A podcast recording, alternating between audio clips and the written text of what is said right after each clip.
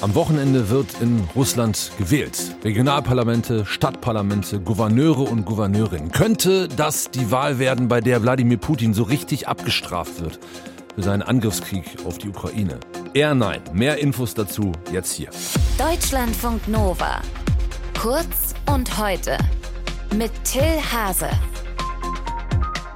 Dieses Wochenende wird in Russland gewählt und zwar gleich 4700 Mal. Denn ab heute sind 45 Millionen Russen und Russinnen dazu aufgerufen, Regional- und Stadtparlamente sowie Gouverneurinnen zu wählen. Wie frei diese Wahlen in einem Land sind, in dem öffentlicher Protest gegen den Angriffskrieg nicht geduldet ist, darüber spreche ich jetzt mit unserer Korrespondentin Gesine Dornblüt, die den russischen Angriffskrieg für uns beobachtet und lange Korrespondentin in Moskau war. Gesine, so ein Traum könnte ja sein, die Russinnen und Russen sind unzufrieden mit der putinschen Politik, mit dem Angriff auf die Ukraine und die zahlen es ihm jetzt richtig heim bei diesen Regionalwahlen. Wie sehr sind denn diese Wahlen, werden diese Wahlen gekriegt sein vom Krieg überhaupt? Ja, das ist sehr unwahrscheinlich, dass das eintritt, was du eben gesagt hast. Offiziell ist der Krieg überhaupt kein Thema in Russland. Es ist ja tabuisiert. Und ähm, ja, dass jetzt überhaupt Wahlen abgehalten werden, ist eher so das Bemühen, Normalität und äh, Routine zu suggerieren und hinwegzutäuschen darüber, dass Russland Krieg führt. Dementsprechend gibt es fast keinen Wahlkampf in den Regionen, keine Debatten, auch damit es eben gerade nicht politisch wird. Ein bisschen anders ist das in Moskau. Dort werden die Bezirksräte gewählt. Da gibt's tatsächlich Kreml-unabhängige Kandidaten.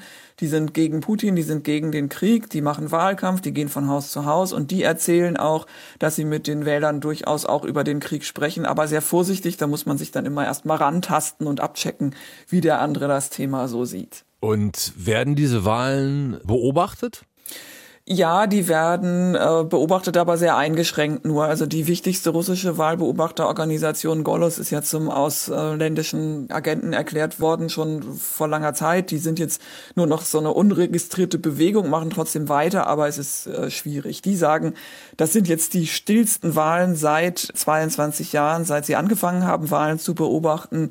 Es gibt eben, wie ich schon sagte, extrem wenig überhaupt Wettbewerb, wenig Berichterstattung.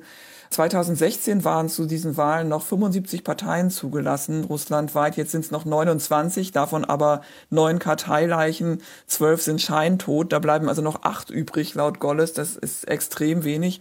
Und dann gibt's also vor allen Dingen in Moskau eben auch unabhängige Kandidaten, aber die sind oft jung, schwach und neu, denn die erfahrenen, starken Politiker sind entweder im Gefängnis oder in der Immigration. Aber so weit im Griff hat Putin das Land jetzt noch nicht, dass er sagen könnte, wir lassen das mit den Wahlen einfach sein, brauchen wir eigentlich gar nicht. Ja, das ist so ein bisschen paradox auch. Also wir wissen ja, dass Putin auf Verträge eigentlich nicht allzu viel Wert legt und die auch gern bricht, aber im Land legt er dann schon Wert auf so einen legalistischen Anstrich, also dass alles seine Ordnung hat, inklusive Wahlen. Und Putin behauptet ja, das Volk hinter sich zu haben und will das offenbar auch mit Wahlergebnissen belegen können, also eher so als Argument nach innen. Der letzte große verbliebene Putin-Gegner Alexei Nawalny, der hat dazu aufgerufen, an dieser Wahl teilzunehmen, allerdings zur Protestwahl nach dem Modell, das er die kluge Abstimmung nennt. Hat er schon bei den Regionalwahlen 2017 vorgeschlagen gehabt. Was steckt dahinter, hinter dieser klugen Abstimmung? Ja, das ist ein taktisches Protestwählen. Die Leute von Nawalny, die haben eine App entwickelt. Da gibt man den Bezirk ein, in dem man wählt und dann bekommt man eine Wahlempfehlung. Und bei früheren Wahlen hat das Nawalny-Team dann immer den Kandidaten empfohlen, der die größten Chancen hatte, den Kandidaten des Kreml zu schlagen. Also Hauptsache dagegen sozusagen, ganz egal aus welcher Partei der stammte. Und von den Nawalny-Leuten heißt es jetzt dieses Mal, sie werden Kandidaten empfehlen, die gegen den Krieg sind. Allerdings machen sie das Ganze aus Kapazitätsgründen dieses Mal nur in Moskau. Gesine Dornblüt über dieses Wochenende in Russland. Da wird nämlich in Russland gewählt. Regional- und Stadtparlamente sowie Gouverneure und Gouverneurinnen.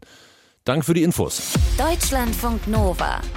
Kurz und heute.